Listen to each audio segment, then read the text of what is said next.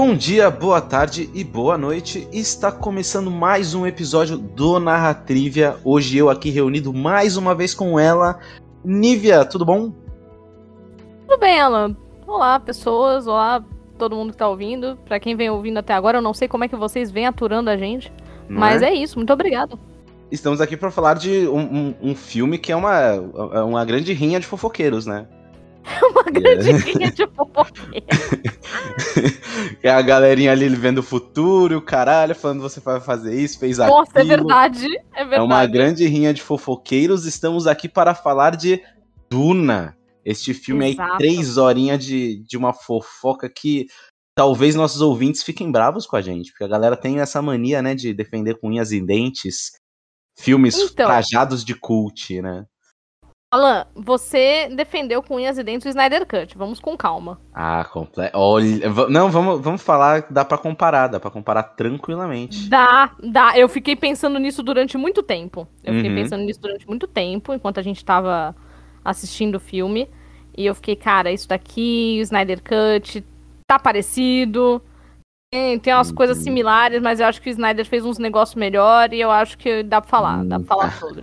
Já gostei já do, do começo da sua opinião. Então, sem mais delongas, o episódio sobre Duna começa agora.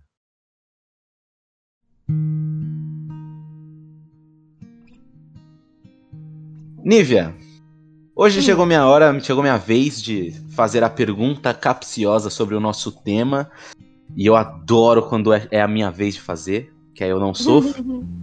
Mas a minha primeira pergunta é muito simples, Nívia. Por quanto tempo você dormiu no filme? Puta, velho. Então, é que assim, eu não dormi uma, uma, uma só, né? Eu não dormi uma vez só e fiquei dormindo até o final do filme. Eu dormi e acordei, dormi e acordei, e eu tava brigando pra ficar acordada, porque eu ficava, não, eu preciso gravar a porra do podcast, não sei o que, não sei o que, lá, pipi, pipi, pipi, reclamando, reclamando, reclamando. E, puta, não rolou. Eu Uhum. dormi algumas vezes. Uhum. Ó, eu assisti no cinema e eu não consigo dormir no cinema, assim, tipo. Eu já não consigo muito dormir vendo filme, porque eu tenho que. Ah, o Lucas tá muito- consegue. eu tenho que estar muito, tipo, muito cansado pra dormir no filme, porque eu pra, eu pra dormir tem que estar tudo escurinho, sabe qual é? Tenho que estar Sei. tudo muito, muito silêncio, muito conforto pra eu conseguir dormir de boa. E, e aí eu não tenho muito hábito de dormir assistindo alguma coisa. Duna foi levemente cansativo, tá? Levemente é foda, né, Alan? É, tá. Foi, foi bastante cansativo. É, chegava um momento do filme que eu pensava assim, cara, eles não estão chegando a lugar nenhum. E esse Nossa, filme já sim. tem. Já tá com 2 horas e 40 e Hum. vai acabar a qualquer momento e vai me frustrar porque falta chão pra cacete pra acabar essa história. Né? Bicho, eu vou te falar um negócio. Quando, quando tava engatando, que eu tava começando a prestar atenção no, no- no negócio, acabou o filme. Uhum. É, eu, eu sinto que, tipo assim. é- é- cara, colocaram na mão de um cara que eu gosto bastante, tá? Vamos lá. O filme é dirigido pelo Denis Villeneuve. E aí vocês podem pronunciar como vocês quiserem, tá? Eu não tenho essas Vila de- Nova! Vila Nova. Chegamos aqui com Vila Nova. São os melhores nomes, tá? Esse elenco tem os melhores nomes. Sim, porque É o tem Vila Nova e o o Chimarrão e o Vila Nova. O Chimarrão e o Vila Nova. Caralho, Níver, fizemos uma dupla sertaneja aqui. e, e bom, o Vila, Vila, Vila Nova, Villeneuve, ele tem um histórico muito positivo de filmes, assim, que eu, que eu gosto bastante. Mas eu sinto que subiu pra cabeça. Pra quem tá acompanhando aí o Villeneuve dando entrevista, o cara tá maluco. O cara tá maluco. Ele, Não, ele eu vou foi. te falar que eu também estaria se eu tivesse dirigido Duna. Não, o problema é que eu sinto que ele tava maluco antes de dirigir Duna, e aí a, a Warner, me corrija se eu estiver errado, o Duna é da Warner, certo? Não sei, você tá falando, eu acredito. Não, vamos, vamos confirmar aqui, porque nós temos o Google aqui. Espera só um instante. Enquanto o Alan Hum. confirma, eu queria deixar evidente uma coisa aqui que é a seguinte, tá? nem eu, nem o Alan lemos Duna, tá? Isso é uma coisa importante de falar no início do podcast. Justo. Dito isso, esse episódio vai ficar um pouco carente de comparações. Porém, porém, dadas as quase três horas de, de filme, há de se conversar.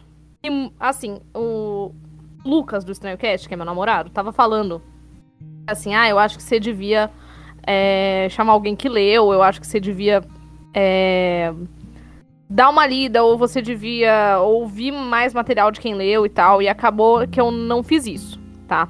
Uhum. Mas eu virei para ele e falei assim: eu acho que a galera não leu o livro. Uhum. Não que isso me, me, me exime da culpa de não ter lido o livro e estar falando sobre a obra, mas vamos lá, deixa eu construir aqui a, a, a narrativa da, da, minha defesa. É uhum. a seguinte, tá? Muita gente não leu o livro. E muita gente não está gostando de Duna. E eu digo uhum. isso entre as pessoas que não leram o livro, porque aparentemente quem leu o livro gostou. Hum. É, tanto que quando eu comentei no Twitter que eu tinha assistido e tinha, e tinha dormido, veja bem, eu não disse que eu não gostei, eu disse que eu dormi, é diferente. Ok. É, quando eu falei no Twitter que eu tinha dormido, é, os comentários que apareceram foram em defesa do filme. Justo. Aí eu fiquei mais hora após. Então, eu tô assistindo errado esse negócio? Não, eu assisti errado, não é possível. E aí, é, depois, o, Lucas ainda falou assim: ah, ouve tal coisa, assiste tal coisa sobre quem leu o livro, não sei o que, não sei o que lá. Eu falei assim: não, peraí, eu vou discorrer sobre a narrativa do, do filme. E talvez, talvez, em algum momento, em 2023 vai lançar a parte 2, ou em algum momento talvez eu leia o livro entre, entre agora e lá, e a gente revisite esse tema. Não, não, não sei ainda. Mas uhum. eu, eu, eu acho que eu entendi o que deu errado na, na narrativa. E veja, eu não vou falar mal do filme porque, assim, eu gostei da história porque eu gosto da fofoca política. Gosto uhum. da fofoca do, do oráculo e coisa do tipo, sabe? Eu gosto da fofoca. Mas uhum. eu acho uhum. que Duna erra em alguns aspectos. Então, assim, vai parecer que eu, vou, que eu vou falar mal do filme porque eu dormi? Não, não vou falar mal do filme porque eu dormi. Eu vou falar uhum. das coisas que eu gostei e das coisas que eu não gostei, que eu acho que não funcionam para uma grande massa que, como, como já foi dito na internet, né, tá acostumada com a Marvel. Sim. É, inclusive, fazer um, um, um, uma. discorrer uma opinião aqui muito importante que é a seguinte, tá?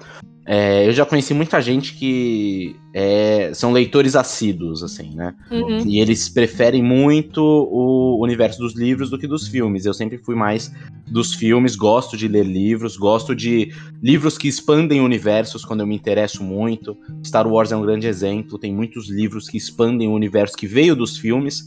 Só que a gente tá muito acostumado a ver adapta adaptações que vêm dos livros, né? Star Wars uhum. é o uhum. contrário, os livros vieram dos filmes né? Mas o que eu tô querendo dizer é o seguinte: uh, uma obra ela funciona de maneira isolada. Você não é obriga obrigado e você não tem que ceder à pressão de que eu preciso ler o livro antes de ver o filme, ou eu preciso ler o livro para gostar de tal universo.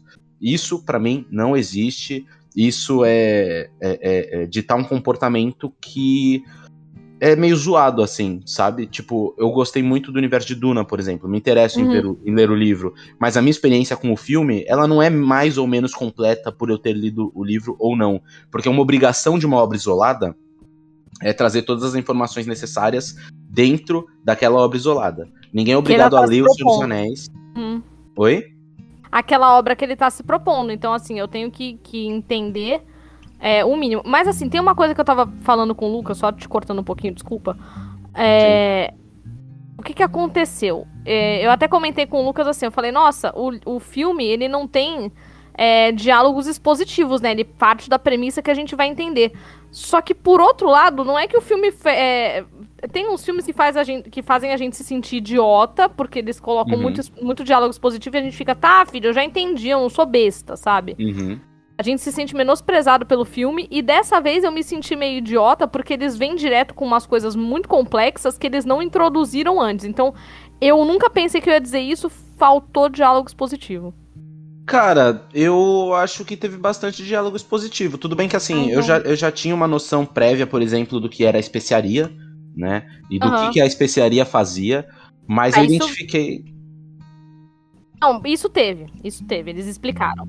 Então, é, eu achei todos os diálogos bem explicativos, assim. Eu acho que tem coisas que não foram explicadas para serem mais exploradas no, no na sequência, né? A, a ordem das, das, das Eu vou dizer bruxas, tá? Só pra. Chama de bruxa. Vou chamar de bruxa. É, aquela ordem das bruxas vai ser mais explorada. O, o fato do, do Paul Atreides ser o escolhido, né? E puta, eu tô. Ai, como eu odeio isso, cara. Eu não suporto. o que? O Chosen de... One? The Chosen One, cara. Cansei disso. Ah, não, mas, eu, não, eu não ligo, mas você tem que ver também que Duna veio de uma época onde fazia-se muito Chosen muito One. Muito né? Chosen One, né? Sim, sim, tudo bem. É, vamos, mas vamos tá... essa brecha. Sim, o que, mas assim, é, o que eu tô querendo dizer é. Uh, a gente tá falando aqui do filme e, brother, finge que não existe o livro. Acabou, sabe? O filme tá aí, o filme é pra massa, o filme é pra todo mundo. Não é todo mundo que lê o livro e ninguém é obrigado a ler o livro.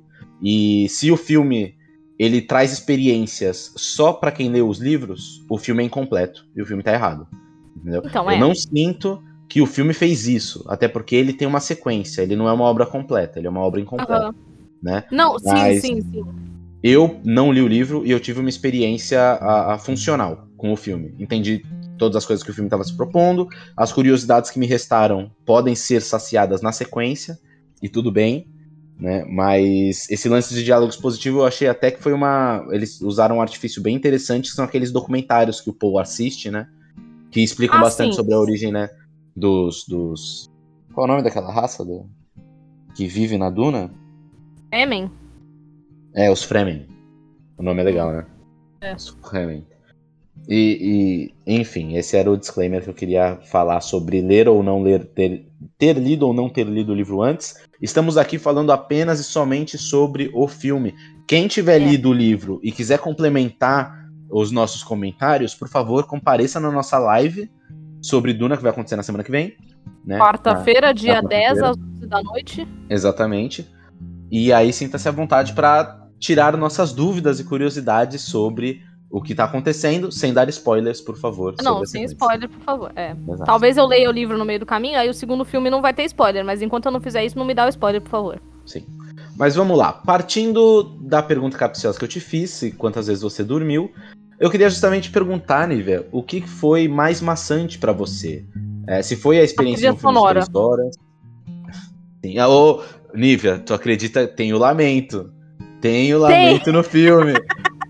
tem, o lamento. Tem eu um quase lamento. bati palma, mano. Pra mim, mano, todo filme pode ter a porra do lamento que eu vou. Não, mas gostar. vamos lá. Por que, que foi a trilha sonora? Vamos lá. Eu gosto do Hans Zimmer porque eu sou brega, tá? dito isso, dito isso, eu gosto do Hans Zimmer porque eu sou brega. É, eu acho que houve um problema com a trilha sonora. Eu vou chamar de problema porque vocês vão entender o que eu tô falando. Sabe aquela coisa de que quando você assiste um filme de terror com uma trilha sonora cômica, o filme fica cômico, e quando você assiste uma comédia com uma trilha sonora tensa, ela se torna terror? Sei. Sabe essa máxima? Tem vários vídeos na, no YouTube com trilha sonora trocada de filme. E aí, tipo, nossa, isso aqui mudou completamente, não sei o quê. Beleza. Duna não tem variações de trilha sonora. Ela é toda. Parece que ela é toda feita em cima de uma canção de Niná. Ou uhum. pior, de Niná não, porque de Niná ainda tem aqueles agudinhos, né? Parece que ele é todo feito em cima de um mantra de meditação. E aí, cara, é, atrelado a isso, atrelado a isso, a gente ter é, os tons quentes da fotografia, né? Algumas coisas. É, é, ela é escura e quente. Sim. Como um quarto aconchegante. Uhum. Com aquela trilha sonora que parece um, um mantra de meditação, eu acho que aí pesou um pouco. Eu acho uhum. que aí. Um pouco não, né? Pesou bastante. E eu só conseguia reparar na trilha sonora. Porque ela me chamava atenção, porque eu esperava viradas de música. Puta, velho, eu tô falando isso amando Hans Zimmer, né? E eu uhum. esperava viradas de música eu não tive. E que eu acho que empolgariam ou, ou, ou tensionariam o espectador da forma que eles desejavam. Sim. Então, assim, é, eu acho que houve um dos vários erros.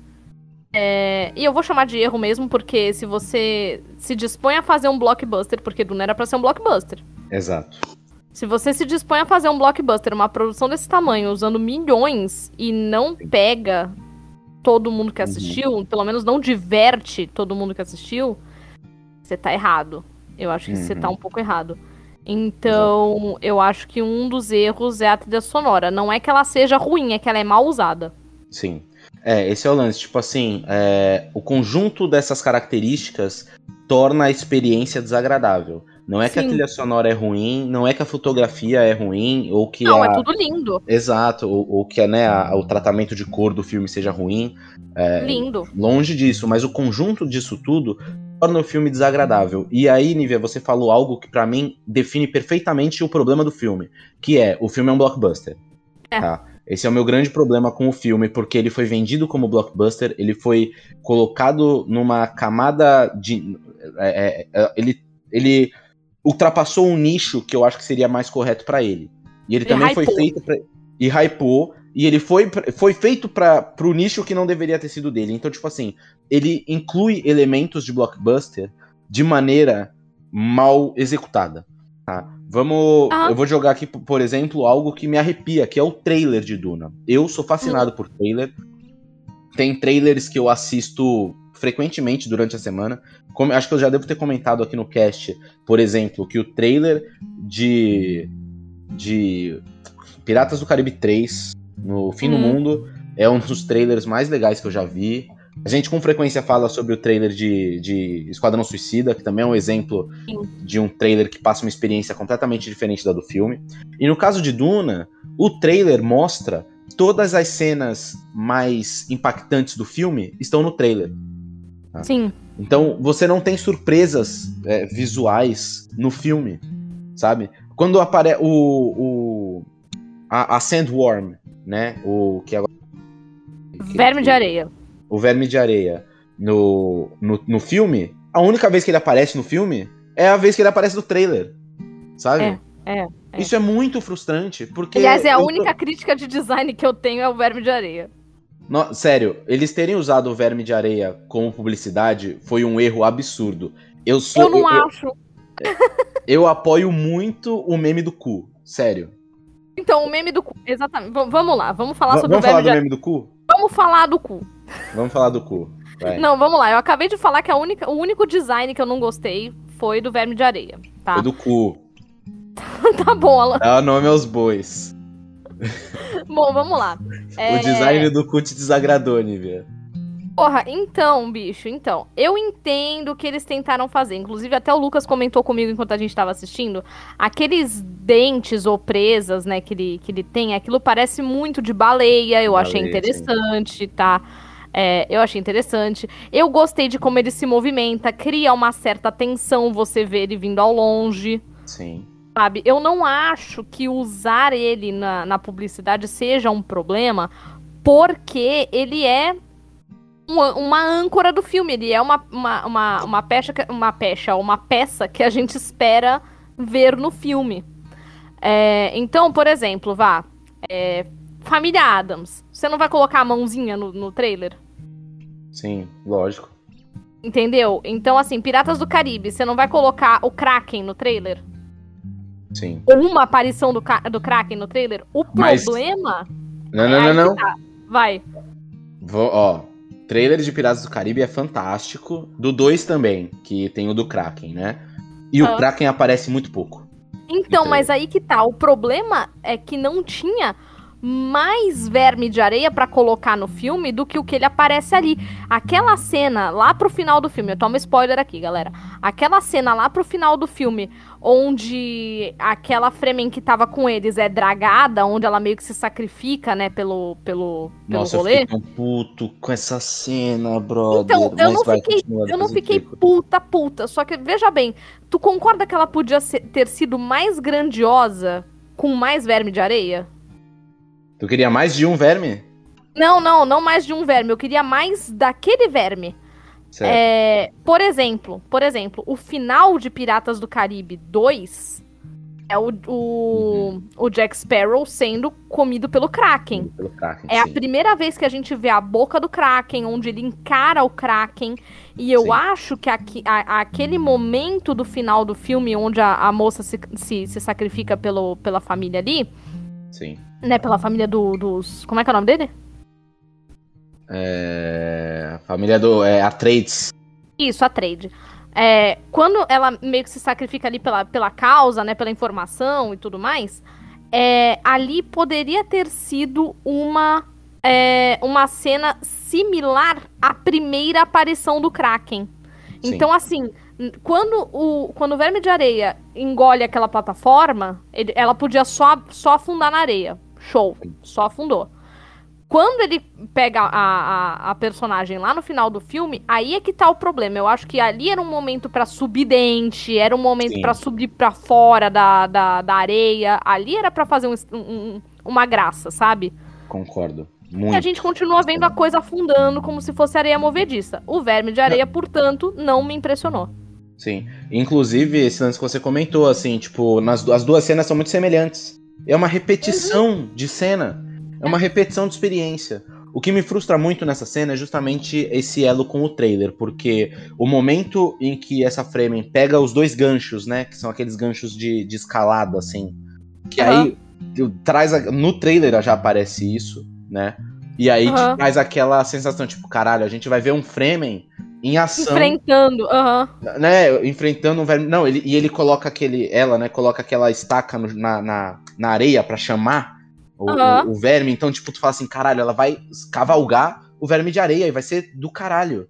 Expectativas foram criadas e não atingidas. Não atingida. E eu entendo isso, tudo bem, né? Só que assim, a morte dela não é nada emocionante. Então Não. você, você joga fora um momento que seria fantástico pra colocar logo ficar em seguida. segurando a informação do, do Exato. verme de areia, ficar segurando o design. Eu, Exato. eu acho que a segunda parte. Vai ter quantas partes? Duas ou três? Eu, eu acho que vai ser uma trilogia. Tá? Então, eu acho que a segunda e a terceira parte vão ficar mais ricas do que, do que a primeira. Uhum. Só Sim. que, porra, se você se dispõe a dividir um filme em partes, todas as partes têm que ser filmes completos. Uhum.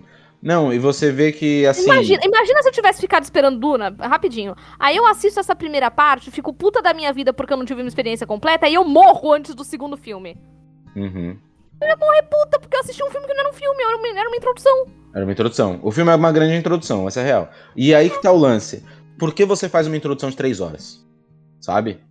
Você É- não faz. Exato. É, é muito frustrante você ter essa experiência incompleta um- com um filme tão maçante. O filme não é ruim, mas ele é Não, não é. cansativo. E ele não entrega. Ele não entrega. É isso. O filme não Não entrega. te dá nada. Não te dá nada. Ele não te dá nada. É. Duna, Duna é aquele cara que você conhece na balada que olha pra. aquele cara gato, sabe? Aquele cara gato, forte, assim, bonito. Meu Deus, nível. Vai, É- é- continua. calma, é aquele cara sentindo. forte, bonito. Tu olha e fala, putz, velho, que cara bonito. Ele chega perto, ele é cheiroso, sabe? Isso é o trailer. Ele é cheiroso, ele tem uns, uns dentes bonitos, sabe? Ele tem o cabelo, o cabelo cheio, assim, bem tratado, sabe? Uma coisa bonita.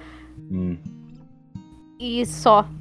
Que só. ele fala que vai acontecer, ele- tu fica pensando, meu Deus, esse cara vai me, me, me encostar na parede, vai ser aquela coisa bonita, não sei o que, não sei o que lá. E aí ele. Não. Não. Duna é aquele cara que manda mensagem. Hoje eu vou te rasgar no meio. Aí quando chega, não tem, o verme de areia não sobe. O verme de areia não sai da areia. Ai, caralho, velho. Ai, meu, vamos fazer um drinking game. Todas as conotações sexuais que a gente fizer na narrativa é verme um de areia. bebe. O verme de areia é um prato cheio. É verdade. Mas, inclusive, é, a, a estética do verme de areia do Duna original, né? O, o- no Duna do David Lynch, os, os sandworms, eles parecem pênis. Eles têm- Então. eles parecem- é.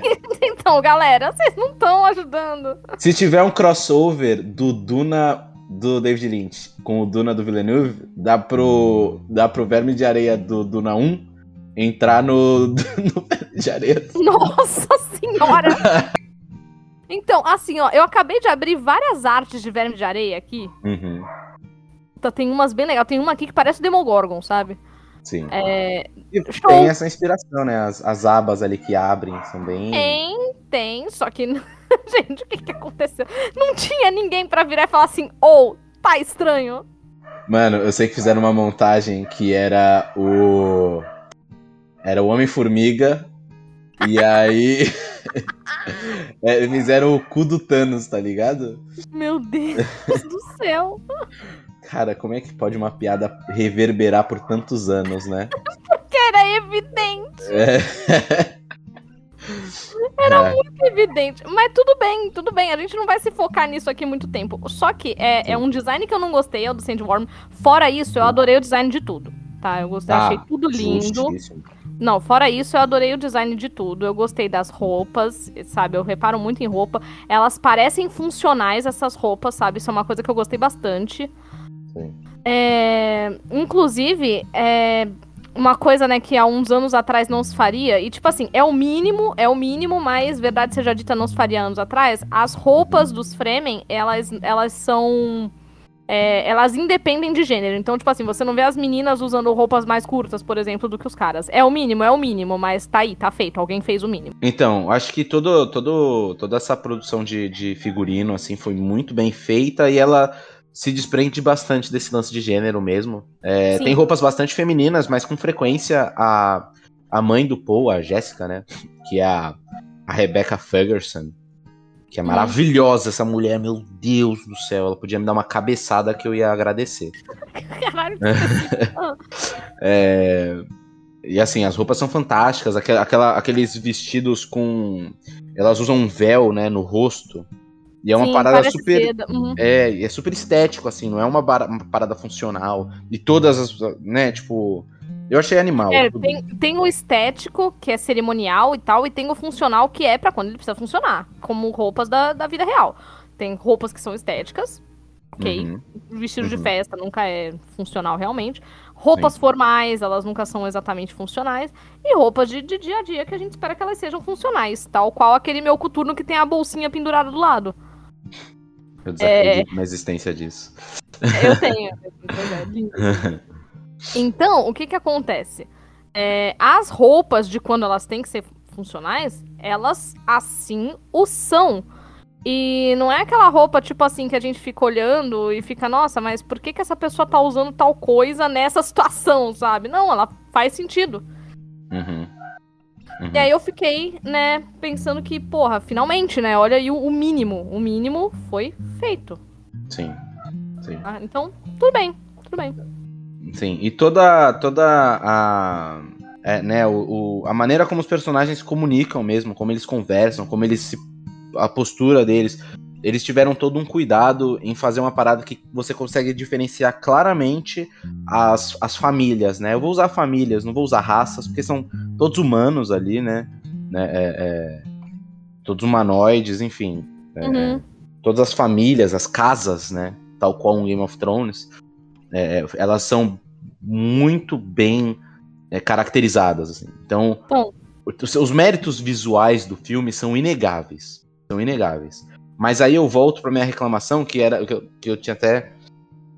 Acho que eu parei no meio, que eu tava falando sobre o Villeneuve, que é o seguinte: o Villeneuve começou a carreira dele com filmes muito independentes, tá? Ele começou com Incêndios, depois ele fez O Homem Duplicado, depois ele começou a, a pegar mais espaço no, em Hollywood. Ele fez aquele Os Suspeitos, também é um excelente filme, é, com o Paul Dano, que é. Cara, hum. o Paul é um monstro, é um absurdo. O Hugh Jackman também tá no filme, é foda. E aí entregaram na mão dele Blade Runner 2042. Tá? Que eu não assisti ainda, mas que eu quero assistir por motivos de eu amo o Jared Leto. Pode assistir, o Jared Leto tá ótimo no filme.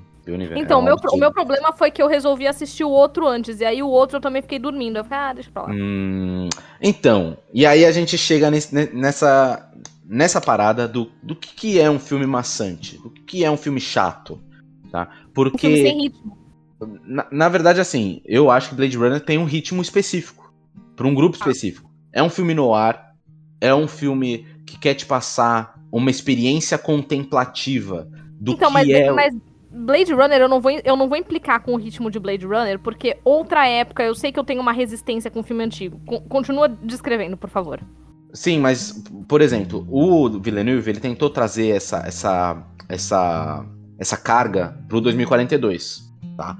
Só que o Blade Runner 2042 teve a mesma pretensão que Duna teve de ser uhum. um blockbuster, certo?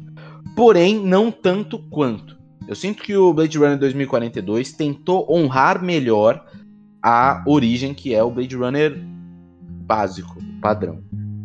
E Blade Runner, o original, sofreu muito com cortes da, produ- da produção e cortes do diretor. Você tem três versões do filme rodando aí. Tem uma, Nívia, que é narrada, por exemplo.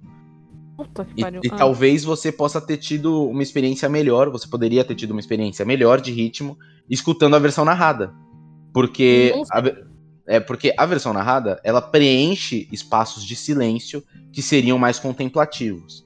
E eu imagino o briefing da produtora, que eu- se eu não me engano também é a Warner, é, debatendo sobre isso e falando, olha, isso aqui não vai agradar a massa, precisa ser feito de outra maneira.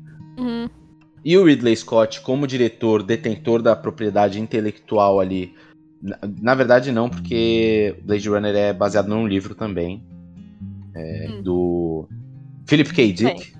E Você aí é ele. o cara da ficha técnica, eu sou a, a mina da técnica. Eu tento, né? Eu falo que a pandemia me lesou, eu esqueci 90% do meu conhecimento com a pandemia.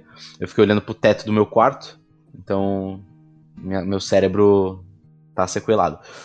Mas continuando, o Ridley Scott defendeu a propriedade intelectual do filme dele, porque ele queria fazer uma obra dele e, e como artista ele queria que o público tivesse uma experiência contemplativa. E eu falei muito sobre esse lance de experiência contemplativa falando sobre o Zack Snyder, né? Sim. Mas o Zack Snyder tem uma experiência gigantesca fazendo blockbuster, certo? Sim. Então ele faz um blockbuster contemplativo que funciona como blockbuster e funciona como um filme contemplativo. Funciona entre aspas, porque mesmo sendo o Zack Snyder, ele sofreu críticas absurdas por tentar fazer um filme mais contemplativo, né? Como ele fez com Batman vs Superman, e aí a produtora foi lá, influenciou no filme e deu no que deu. Pra quem tiver Ah, curiosidade, é só escutar nosso podcast sobre Liga da Justiça e entender um pouco mais sobre esse lance do Zack Snyder e da Warner tretando entre si. Então a gente sabe que a Warner é uma empresa que interfere muito na produção dos filmes. E a gente sabe que o Villeneuve é um cara que trabalhou mais com filmes mais independentes e mais na mão dele, no poderio dele. E ele tem experiências com filmes mais contemplativos. Incêndios é super contemplativo. O Homem Duplicado também é super contemplativo. Tem cenas que são super. ah, eu não queria usar a palavra conceitual, mas ele pega a carga emocional do ambiente. Sabe qual é? Uhum. De você se sentir ali e sentir o, o, o som. O som ao redor. É um filme brasileiro, Kleber Mendonça Filho, que é o suprassumo da contemplação brasileira. Sabe? Sim. É você pegar um filme e você se preocupar com a ambientação, com você sentir o clima, com você sentir o momento, tá? E é, Blade Runner faz bastante isso, mas ele já coloca o dedo ali no blockbuster, no massa, no pegar a massa, Ali no cu. né? E a, não, aí o dedo no cu é em Duna, né? É, Duna, E aí- é verdade. E aí vem Duna com uma pretensão. Pra mim, Duna é um filme pretensioso e o Villeneuve se tornou um diretor pretensioso a partir do momento que ele foi colocado numa posição de diretor de blockbusters. né? O próprio A Chegada você assistiu? Não. É, o, o caminho, o caminho dele em direção à grande Hollywood foi, foi esse, né? Ele fez. é, aí foi Suspeitos, Sicário, que é um filme bom. Também, tipo, pô, mais, mais enxuto, é um filme mais redondinho, sabe? Aí depois vem a chegada, ele, puta, vem inventar conceito. Aí, eu, aí, aí já começa. Aí. E também, porra, caralho, ele mete a Amy Adams, que é outra que eu não gosto.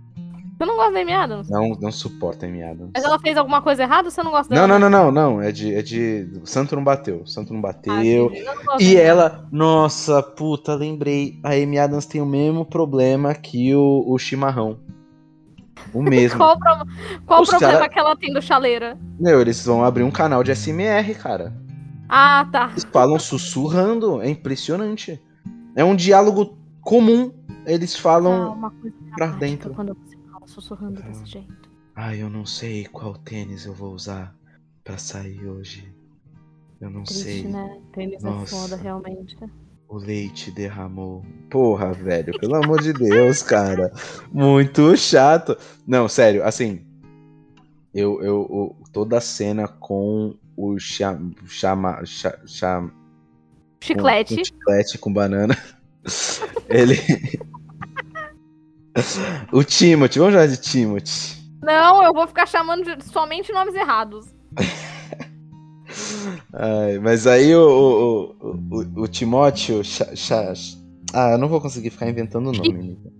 Eu vou, eu vou falar, vou chamar ele de chama, cha, Chalama. Cha- Chaleirinha. Chal-. Chaleirinha, chaleirinha. Chaleira. Todas as cenas com o Chaleira são muito frustrantes pra mim, porque ele fala muito sussurrando. E, e não tem propósito algum. Tipo assim, não me passa emoção do personagem, não me passa senso de medo, por exemplo. Que é algo que, na posição dele, deveria ser algo a ser transmitido, sabe? Lu- ô, Lucas, o Alan, ele é um menino emo. Ele é um jovem menino emo, por isso que ele fala daquele jeito. Sei não, hein, Nivea. Eu, eu tô falando com propriedade porque eu sou emo. Mas você não fala que nem ele. Vai por mim, tá É tranquilo. verdade, não, eu não falo que nem ele. Porque, eu- é porque além de emo, eu sou professor, então eu tenho que falar alto. A dicção. Não, dicção não tem nada a ver com o tom de voz, né? Não tem. Não tem, tudo bem. A dicção dele deve ser boa. Não sei. O sotaquezinho dele é bonitinho. E é um menino charmoso, é um menino bonito. Eu não, não, não tiro o mérito de terem escalado ele, sabe? Mas, mas partindo dessa lógica, vamos lá. Eu, eu sou uma pessoa que eu não reclamei da atuação dele, não, nada disso. Mas Eu partindo dessa lógica, eu teria escalado o Ben Barnes. Não, porque, Nivea, vamos comparar o elenco, tá? Vamos lá. Cara, Jason Momoa fala gritando. Tudo que ele fala é. é, é, é Certo, poderio, Momoa. Entendeu? Javier Bardem. A voz do cara é um. É um, é um Um entendeu? É um- deleite. Porra, um deleite, é um megafone. Aí você tem o Oscar Isaac. Que por mais que ele fale ali Toda no. vez que alguém falou os carais, é que eu penso os caralho. Os caralho. Efeitos colaterais de morar no Brasil. Não, mas vai, Oscar Isaac. A voz dele pode não ser das mais graves, mas o negócio é bem, é bem aveludado ali, bem completo. O cara fala bonito. Aí você tem o Josh Brolin. A voz do cara treme meus pelos. É, o Josh Brolin, ele. É. Aí tu me mete um chaleiro ali falando, falando leve. Chimarrão realmente tem. É, sofre desse mal, né? Não dá, cara. Aí você tem, o, tem lá o Skarsgård falando. É a Regina Roca do filme. que ele fala. Porra. Enfim, todo. Cara, o elenco. O elenco é excelente, escolhido a dedo. Show, maravilhoso. Zendaya. Zendaya. Ai, nossa, tem isso também. A Zendaya cara- tá lá dando close Mano, bonito. Mano, me mete a Zendaya em todos os trailers, pôster, o caralho a 4, a mina tem dois Pra minutos de tela. Dois minutos de tela, cara, que ódio. Puta que pariu. Ai, Deus do céu. Mano, é muito, é muito vou te arregaçar, chegar lá no, no... e brocha, tá ligado? É muito. Que fique claro aqui que a gente não tá zoando a pessoa broxa, a gente tá zoando Ah, a pessoa que que promete coisas e não cumpre. Que isso, gente. Respeito total, me identifico já, já, entendeu? Tamo junto. Tá falando então é. Mas, porra, não tem como, velho. O filme é, é muito isso. É muito Porque frustrante. Assim, de verdade, essas coisas acontecem, tá? Mas não promete bagulho que você não vai cumprir. Exatamente. Exatamente. Tem a melhor coisa é não promete. Faz o. Faz o. Caralho. Vamos lá, a Marvel tá cheia de fazer feijão com arroz. Sim. A Marvel tá cheia de fazer feijão com arroz. Nossa, até chutei aqui meu computador. Dito isso, dito isso, feijão com arroz gostoso que a Marvel faz, não é? Uhum. Mesmo eu quando é ruim, é bom. Não é um feijão com arroz que você olha, nossa, esse feijão tá ruim. Não, esqueceram de pôr sal. Esqueceram de pôr sal. Sabe? É o que Uhum. pode acontecer com Eternos, que a gente não viu ainda, vai lançar. Mas as críticas estão negativas, então a gente já fica meio cabreiro. Mas, assim, eu tendo a ignorar críticas. E foi assim que eu fui assistir Duna. Eu ignorei as críticas e olha no que deu. Mas vamos lá. Uhum. É, então, o que eu quero dizer é o seguinte: se. Se o trailer de Duna, a arte de Duna e toda a divulgação de Duna tivesse servido um feijão com arroz, de repente o filme teria sido uma experiência melhor. Olha, Sabe o que eu quero, entende o que eu quero dizer? entendo. E eu não digo nem. Assim, é, eu acho que pro outro lado também funcionaria. Se eles tivessem vendido Duna com trailers mais contemplativos, por exemplo. Ah, com sim. diálogos mais. mostrando que o filme seria um Aqui filme veio. denso. Aqui mostrando o que o filme é, sabe? Uhum. Eu acho que a experiência seria diferente. Eu teria me preparado melhor. Agora, o trailer de Duna me mete o lamento da Mulher Maravilha, o trailer todo. entendeu? É explosão de dois em dois minutos no trailer. O trailer é quase um filme também, porque deve ter uns É, cinco minutos de trailer. Entendeu? Me mete todas as, a- as explosões do filme no trailer. Me mete os, os personagens morrendo no trailer. Você tem Oscar Isaac morrendo no trailer. A mãe dele morrendo no trailer. O, o, o Shyamalan lá. O Shyamalan. o Chaleira falando que a família dele toda morre. Aí tu fala, caralho, vai ser um puta golpe de estado foda. Vai ser do caralho. Eu adoro um E golpe aí- de estado. Eu adoro um golpe de estado. E a- principalmente com fofoca, que é o que o filme tem. Porra. Mas, mas sabe, tipo, não é isso que o trailer apresenta. O trailer te apresenta uma puta guerra, uma batalha espacial. Não, não tem uma cena no espaço, Nível. Não tem. Não tem. E Tá as tendo. naves são. a- a- outra coisa, o conceito das naves é tão interessante, mas, É. eles, mas eles gastam tudo nas naves Libélula. São as mais é, é, é, mostradas no divertida. filme, né? É bonitinha. É, é linda, show, mas tipo assim, as naves grandiosas são incríveis. Você não tem uma cena dentro dessas naves. sabe? Então, assim, é, é, para quem gosta de ficção científica espacial, é, é, Star Trek, né? é, esse tipo de odisseia espacial, né? Esse tipo de odisseia espa- espacial, você sabe que, porra, tenta trazer um pouco disso também. E, e, e, e nesse Duna, eu acho que eles ficam tanto tempo no chão dos planetas. E é um bagulho tão. É, é lindo, mas é maçante. Não, não me enriquece, não é uma experiência enriquecedora como poderia ser. Tem uma é nave. edificante. Não é edificante. Tem uma nave que parece um cu também. Eu acho que eles têm esse trampo. Isso quer dizer que a gente odiou? Isso quer dizer que a gente é, não vai assistir a segunda parte? Isso quer dizer que a gente não recomenda? Isso quer dizer que a gente tá metendo pau? Não, não é isso. Não é isso. É que justamente porque eu gostei, é que eu tô incomodada. Exato, exato, exato. Tipo assim, o filme poderia ter me entregue uma experiência muito mais satisfatória. Ele é bom, ele não é um filme ruim, ele é cansativo, o que não torna o filme ruim, torna o filme cansativo, sabe? Tem filmes cansativos que eu gosto, né? O próprio gosto- Blade Runner 2042 é um filme cansativo que eu gosto. Alan, eu gosto do Senhor dos Anéis e eu durmo. Que Senhor dos Anéis, é, é, assim, se a gente for comparar, é, o, o Senhor dos Anéis é muito mais blockbuster do que o, o do que o Duna, Duna. Eu sei. do que o Duna. Ele é um filme muito mais bem montado e muito mais divertido de se assistir, por mais cansativo que ele seja. E ele só é cansativo por causa do tamanho. Hum. Se você tá acostumado a assistir um filme de 3 horas, você assiste Senhor dos Anéis numa boa. Eu assisto Senhor dos Anéis tranquilamente. Sim. Eu tenho. Eu assisto filmes grandes sem problema nenhum. Principalmente se eu goste do filme. E Hum. Duna, ele me é cansativo. E se ele fosse assim e ele tivesse duas horas, ele ainda seria cansativo. O problema de Duna não tá no tamanho, Não tá. Tá. Não tá no tá na tamanho. montagem. E Senhor dos Anéis, ele, ele- A montagem do Senhor dos Anéis é maravilhosa. A trilha sonora Alan, do Senhor posso fazer é mais uma piada de cunho sexual? Fique à vontade, por favor. Do que, que adianta esse tamanhão todo, essa produção toda, se você não sabe usar?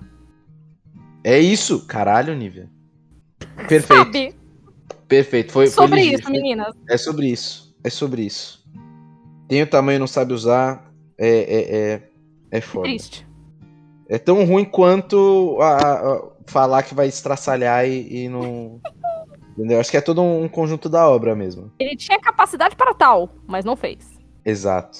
Exato. É, é, é um filme frustrante por isso, assim. Eu acho que ele é um filme que é, é, é, frustra nas expectativas, né?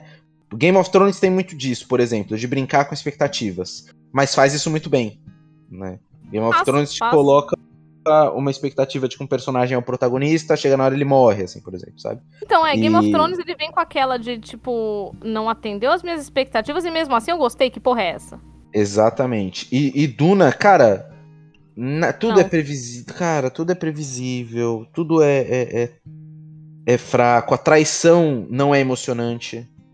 A traição do médico não é emocionante. É, Não tem, não tem uma parada, não tem um gasp. Sabe? Você teve um momento gasp no filme assim que tu pegou e Sabe qual é? Não. Não, Não tem, o filme não tem esse momento. não tá tendo. Exato. É um filme, puta, cara. Olha. Depois que E eu fui maturando. o maior, o maior problema de Duna é. Eu, eu citei aqui trilha sonora, né? E coisa assim. Mas o maior problema de Duna, na verdade, é ritmo. tá? É, e quando a gente fala em ritmo no cinema, ele é literalmente ritmo. Uma- quando a gente Uhum. pensa numa música, a gente sabe o que é ritmo, certo? A gente sabe o que, que é um, um ritmo chiclete. A gente sabe o que é uma música é, que embala, uma música que prende. Não é a mesma Uhum. coisa. Ritmo é a ordem. A, a ordem não. Ritmo é a frequência dos acontecimentos. E Duna é monorrítmico. Então ele começa e quase termina. Eu acho que ele termina embalando. Então ele, ele começa e quase termina no mesmo ritmo. Onde tudo é. Eu acho que a questão não é nem o contemplativo. É, onde tudo parece é, não ser urgente. Onde tudo onde nada passa uma urgência ali. Nada. Exato. nada. Sim. E... Sim. Tanto que. Só pra, desculpa te cortar, só pra complementar isso que você tá falando. é, quando começa a batalha lá, é muito do nada. Então não tem a Sim. construção, tipo, caralho, tá chegando, hein? Eles estão fudidos. Não É, tem. Sabe, é, você não entende a, a- Tipo assim, você entende, mas você não tem aquele senso de urgência. Você tem zero senso de urgência da situação. Você não tem, por exemplo, medo do vilão. E, sinceramente, em momento nenhum. Em momento nenhum. Os caras falam assim. algum. Os caras falam assim, ah, eles são brutais e estão mandando a gente pro planeta pra começar uma guerra. Aí eu penso assim, porra, mas vocês não são brabo? Ó tua nave saindo do mar aí. Ah, Vai pra Não é? guerra, caralho. Se prepara pra guerra. Aí eles chegam lá, levam o couro estúpido. O, o, o cara, o personagem do Josh Brolin não aparece morrendo, Nívia. Não, não aparece, não aparece. É Eu não ridículo. Não, mas eu, então, eu não acho que seja uma necessidade que ele apareça morrendo. O que acontece com ele é meio Sírio Forel. É, é porque o, Sírio, é, é, ele, ele, não, ele não apareceu morrendo, tanto que até o final tinha gente que jurava que o Sírio Forel ia sair vivo. do cu de alguém. É. Exato. Então, E assim. ele podia. Tu acha que a espada dançante de bravos não ia sair do cu de alguém? Pelo amor de Deus. Puta merda. Mas então. Pariu. É, poderia? Poderia. Mas a questão é. é, então, ali o Círio Forel, ele é de uma parte onde Game of Thrones ainda tava muito bom. E ele morre de um jeito que ele não aparece morrendo.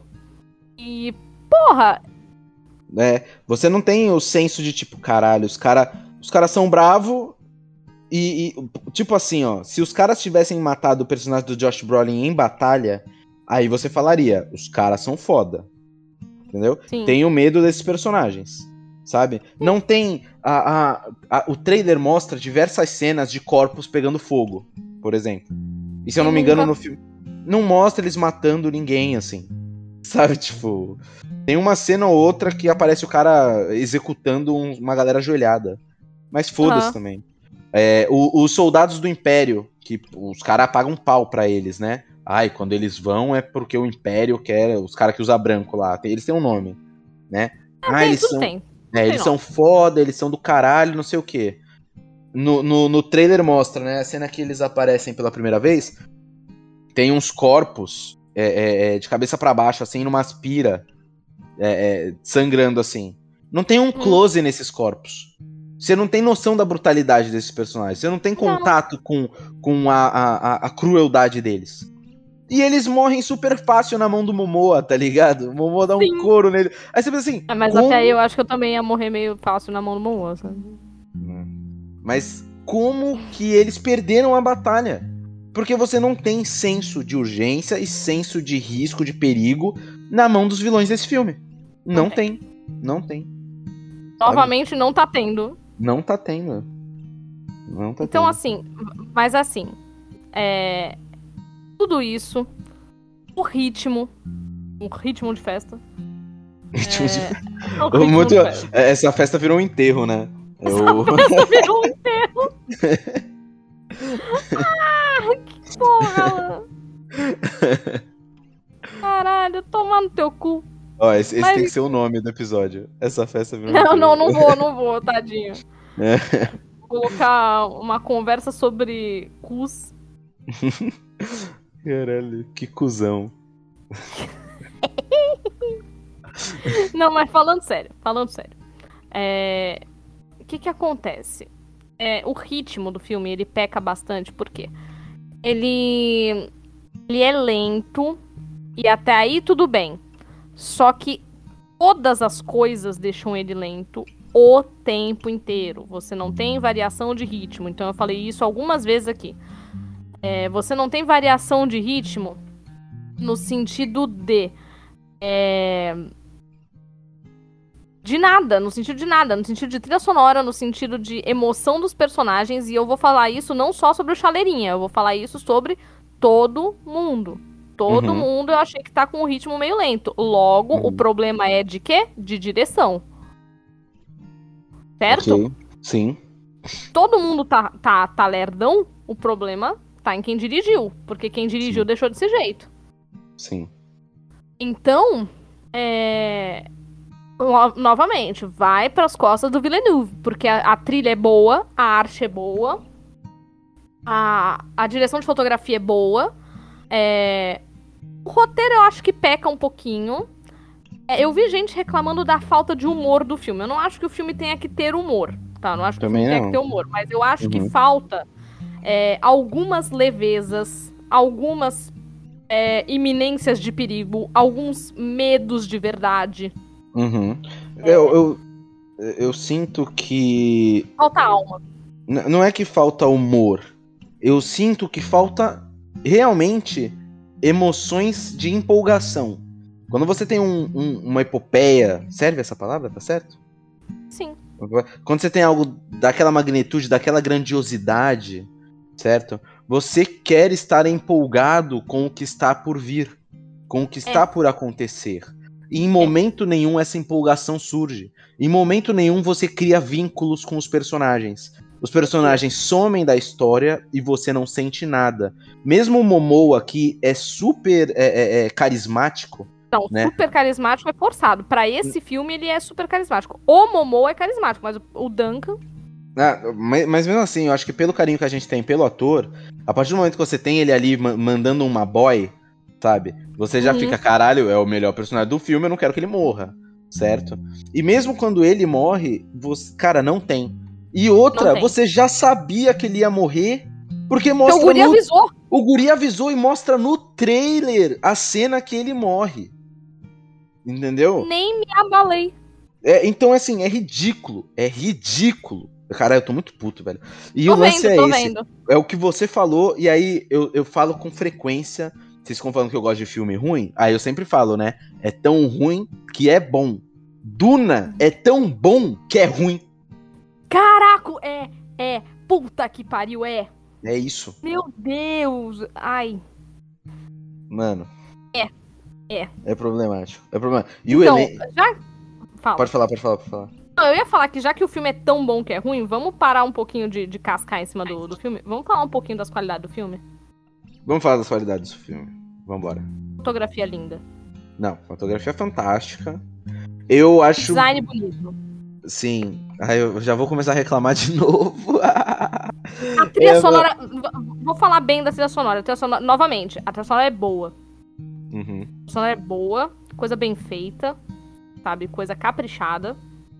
Uhum. Que, que, malva... que maldade essa coisa tão bem feita ter sido tão mal usada. Uhum. Sim. É Sim. o que eu tenho a dizer sobre a trilha sonora. Sim. É, é aquilo, o, o lamento, que é o lamento que tem no trailer e que tem no filme, ele é usado uma vez no filme. Em um momento. E aí eu vou fazer uma reclamação inversa, porque no do Snyder, né? Ele usou o filme inteiro. É, é. E aqui, brother, tantas oportunidades que ele tinha pra usar essa trilha sonora. E ó, coloca a Duna na mão do Snyder, velho. Eu acho que, que caberia na mão dele um filme desse, porque eu, sinto que é o que a, a história exige. porque é, uma, é um filme grandioso como o Snyder gosta, que ele não precisaria transformar. Porque na Liga da Justiça, o que ele faz? Ele transforma em um filme grandioso. E não precisava. Hum. Que a Liga da Justiça é a Liga da Justiça. Pode ser um filme mais arroz com feijão, entendeu? Agora, Duna é um filme mais grandioso. Ele não precisaria transformar em um filme grandioso. E aí, eu, eu sinto que esteticamente, se a gente mantesse a fotografia da maneira como ela é, câmeras lentas funcionariam muito bem nesse filme. Nossa, super, super. Né? Eu sinto que a trilha sonora com lamentos A câmera lenta no cafezinho era o que esse filme pedia. Completamente. Não, mas por, eu, eu, sinto até que tem. Eu sinto, ó, eu lembro que tem algumas cenas com câmera lenta assim. É, quando ele pega na areia assim. A porra, é o cafezinho. É o cafezinho. Mas mesmo assim é tão. Sabe? É, é, é, é eu não sei, cara. Mas se for pra elogiar o filme, eu elogio muito o elenco. Eu acho que o elenco é sensacional. Eu acho que a atuação dos, dos a, a performance dos atores é fantástica. Ah, mesmo o, o, o, Chaleira me incomodando, eu acho que ele mesmo faz um bom trabalho. É, mesmo o Chimarrão, eu acho que ele faz um bom trabalho. Eu acho que. É, eu sinto que ele poderia passar melhor, mais empatia pelo Paul. Que eu tenho zero por ele. Ele é francês, né? Eu não sei se ele ia conseguir passar tanta empatia. Ih, olha aí, nível nosso, nosso público francês. É público francês, a gente não tem público francês. E outra coisa que me incomoda, outra coisa que me incomoda. Tu reparou é que você não viu no cinema. Eu vi no cinema e tem momentos que o branco fica muito estourado. Muito. Porque... Então, aqui em casa o preto tava muito preto. É, o preto tava bem preto. No filme também acontece isso. E eu acho isso bom, e dá bastante profundidade, porque nem é, a Marvel, por exemplo, é um filme que, em vez de usar preto preto, usa o preto cinza. Né? Que é o que eu aprendi na minha vida de designer, que é o mais adequado. Usar o preto cinza? É. Mas pra cinema, você perde profundidade de, de tela. Quando você Pode usa ser. o preto cinza. Né? Fica chapado. Quando você usa o preto preto, fica mais tridimensional. Então, é, o que, o que a gente aprende enquanto, enquanto designer, né? É que você usa o preto cinza para você poder colocar a profundidade do preto preto na, nas sombras. Entende? Sim. Então você usa o preto preto cinza como preto básico da coisa toda. E eu tô fazendo isso enquanto. Eu tô falando isso enquanto eu tô fazendo um bagulho de design aqui. Então eu falo, falo com propriedade. Com propriedade. Você usa o preto cinza como preto básico uhum. da coisa toda. E aí você usa o preto preto para você fazer a sombra do preto preto. Certo. E aqui eu me perdi parecia... Eu me perdi no preto. Não, então. Você tem é, tons de cinza, vamos lá. Sim. É, você tem 50 tons de cinza. Não, você tem. É. você tem lá os, seus, os teus tons de cinza, né? E depend, dependendo do que há em volta do seu cinza, por exemplo, um cinza azulado pode ficar mais preto num fundo vermelho. Tá bem? Uhum, sim. Então, é, você nunca usa o preto puro para as coisas, porque o preto puro ele vai ser no máximo a sombra de um preto acinzentado. Uhum. Sabe? Então, se eu tenho contornos dentro de uma, de, um, de uma localização preta, eu vou usar as sombras desses contornos como é, preto preto. Sim. Sabe? É isso que a gente tá, tá falando aqui. E aqui em casa, pelo menos, a. O preto de Duna era todo preto preto, então eu me perdi um pouco. É, tem isso também de que, como você não assistiu da maneira como o filme foi feito para ser visto, a sua televisão pode ter metido um louquinho, porque acontece claro isso às vezes. Né? Claro, pode. A então. É louco. Então, assim, é... não sabemos qual que é a, a, a, a colorometria 100% correta do filme. mas preto. O que eu sei é que a Nive estourou o preto e eu estourei o branco no, no cinema. O branco estava muito estourado, principalmente porque ele não queria passar uma sensação de paraíso para o planeta Duna. Então o céu não era azulado, o céu era branco, né? Como uhum. se fosse uma constante um constante nublado, né? Mas é engraçado que não é uma terra chuvosa, então ele simplesmente trocou a cor do céu para branco, tá? Sim. E, e é muito louco, porque cortava de uma cena absurdamente escura. Eu tava com meu olhinho relaxado. Aí o cara Ah, me mete tá. um, um- um corte direto pra um céu branco. Meu olho quase sangrou, assim, quando isso aconteceu. Uhum. E isso me incomodou bastante. Não foi pouco, não, foi bastante. Isso num filme que a gente tá falando super bem da arte. Sim, sim. Mas isso não muda o fato de que a fotografia é perfeita, assim. É, é incrível tudo. A- as cenas do Paul no planeta dele são lindas. O mar, o céu, tudo é, é lindo. Né? A- Aquela, aquela ideia melancólica do planeta, de que eles estão fazendo um, um- um esforço sacrificante, sabe? Mas pra você ver como, como influencia o senso de, de, de urgência, porque eles ficam depressivos, mas eles ficam tipo assim. Sabe carinha de cachorro molhado? Tipo, Ah, mano. mano, eles, eles vão lá, tipo assim, ah, estou cumprindo minha obrigação. Tô indo. Ah, lá, lá. Ai, meu Deus, capitalismo, preciso trabalhar segunda-feira. sim. Sabe? É tudo, tudo é meio assim. Então, assim, não é. é, não é a- aquela coisa de estou fazendo a minha obrigação, Ned Stark indo pro sul. Uhum. Ned Stark indo pro sul tinha uma tensão ali. Por que, que ele não quer ir pro sul? O que, que tem no sul? Sim. Sabe? Então, tipo assim, ah, não quero ir pra Duna. Por quê? O que, que tem em Duna? Uhum. Sabe? Não, não, não rolou, não aconteceu. Sim. Não tem um diálogo que, por exemplo, a, a Jéssica Artrades, né? Que é- ela poderia. Ela tenta até jogar um ó, estamos indo para uma armadilha. Mas é com aquela carinha. Pô, atuação Ó, ótima. gente, arma- armadilha, viu? Parece É. a Funéria. Tu lembra da Funéria? Lembro. Puta. Então, parece a Funéria. Sabe? Ela tinha que meter, porra, mete um Oscar aí, tá ligado? Chora as penca. Mete um. Ah, mas de repente ela foi dirigida a fazer isso. Exato. Por quê? Porque essa porra depre- contemplativa do, do devagar, do nós somos, vamos manter uma postura charmosa. Nós vamos manter o equilíbrio. Tudo Não, bem que Charmoso bem de que- vamos, vamos lançar aqui um disclaimer também que já estamos cansados de mulheres perdendo a, linha cabeça. nos filmes. Aham. É, mete aí o Paul, caralho, lançando um eu não quero ir, tá ligado? Vou sim, porque vai dar merda. É, sabe? pô, cadê o, o, o, o pô, chaleira? Tá ligado? Faz teu, teu nome, faz, traz teu Oscar. Mas não, é todo um. Tá ligado a piada que, que, que rola? De falar que o filme não tem piada. Tem piada pra caralho nesse filme. O Oscar Tem piada Isaac pra caralho? pô, pô, A maior piada é o cu de 5 metros. Mais até, deve ter uns 20. É. Que ele fala lá pro personagem do. O personagem do. Do. Caralho. Falou o nome dele. né? O, o- eu lembro o, o Gun- Gunther. Não, não. O, o. o Josh Brolin, personagem do Josh Brolin. Ah, não lembro o nome dele. Ah. Ele vira pro personagem do Josh Brolin e fala assim: sorria. Aí ele fala: eu estou sorrindo. E ele tá puto. É, todos os personagens fazem a mesma coisa, porra. Ninguém, ninguém expressa uma emoção. Não pode mandar um amiguinho sorrir se tu não tá sorrindo também. Exato. Eu vou, ó, eu vou fazer uma, eu vou fazer uma montagem. Não, pô, Nívia, vou ter, faz uma montagem aí, pelo amor de Deus. Pega a cara da Kristen Stewart E coloque todo mundo. e coloca em todo mundo no, no pôster do Caralho, Duna.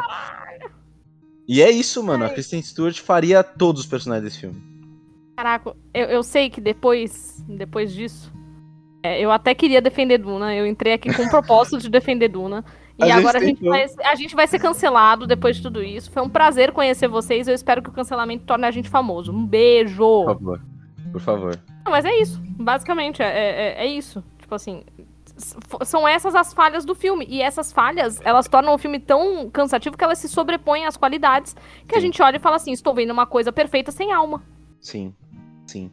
Sabe? É, é- Caraca, o filme é um vampiro. O filme. Caralho, Nívia. O filme é um vampiro, porque você olha e você tá vendo uma criatura que é perfeita, perfeita, não tem alma. Uhum. Uhum. É a definição então é- completa.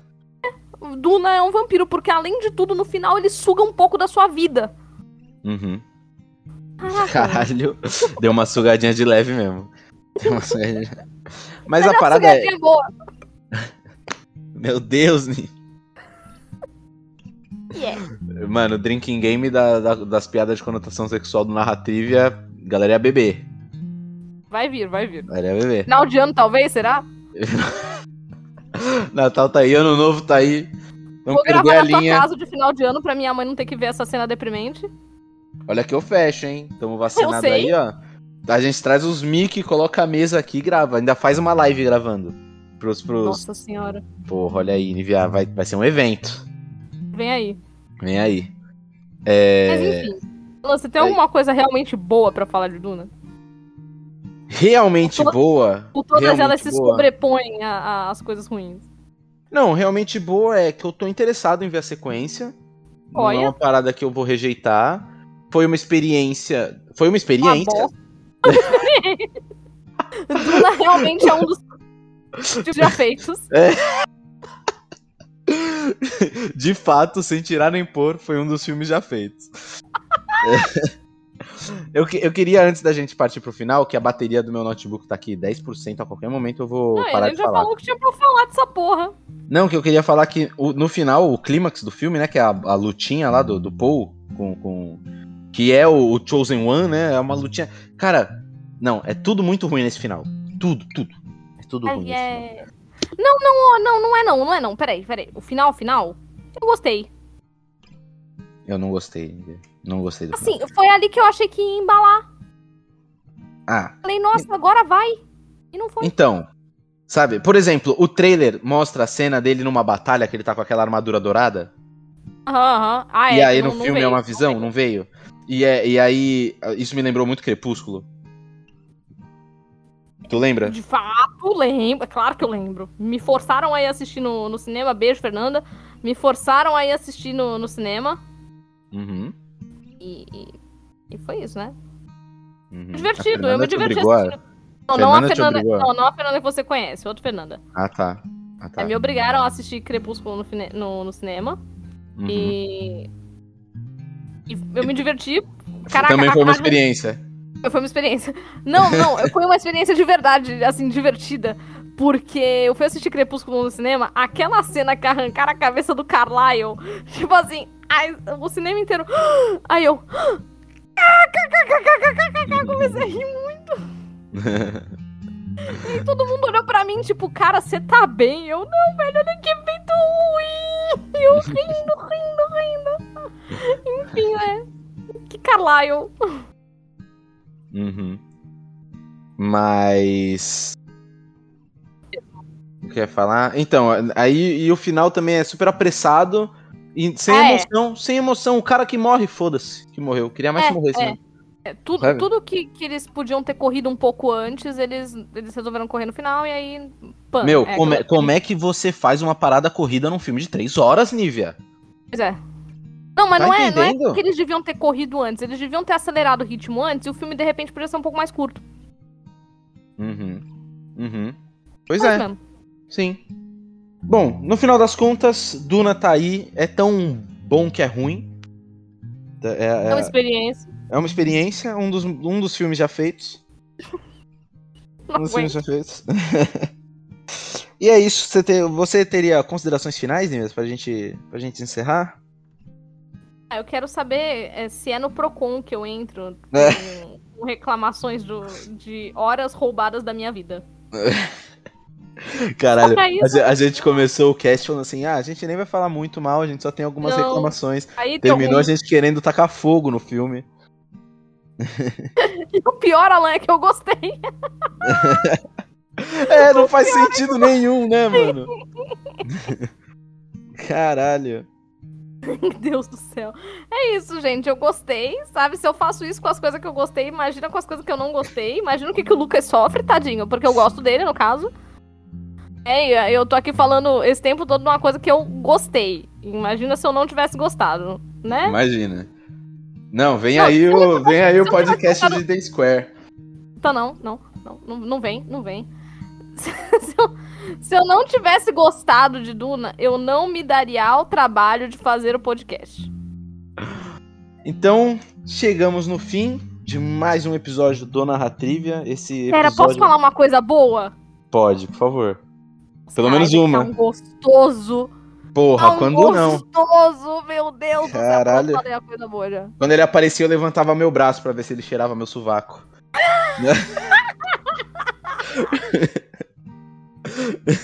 Meu Deus, Alan, que coisa horrível. Mas esse meme é muito bom.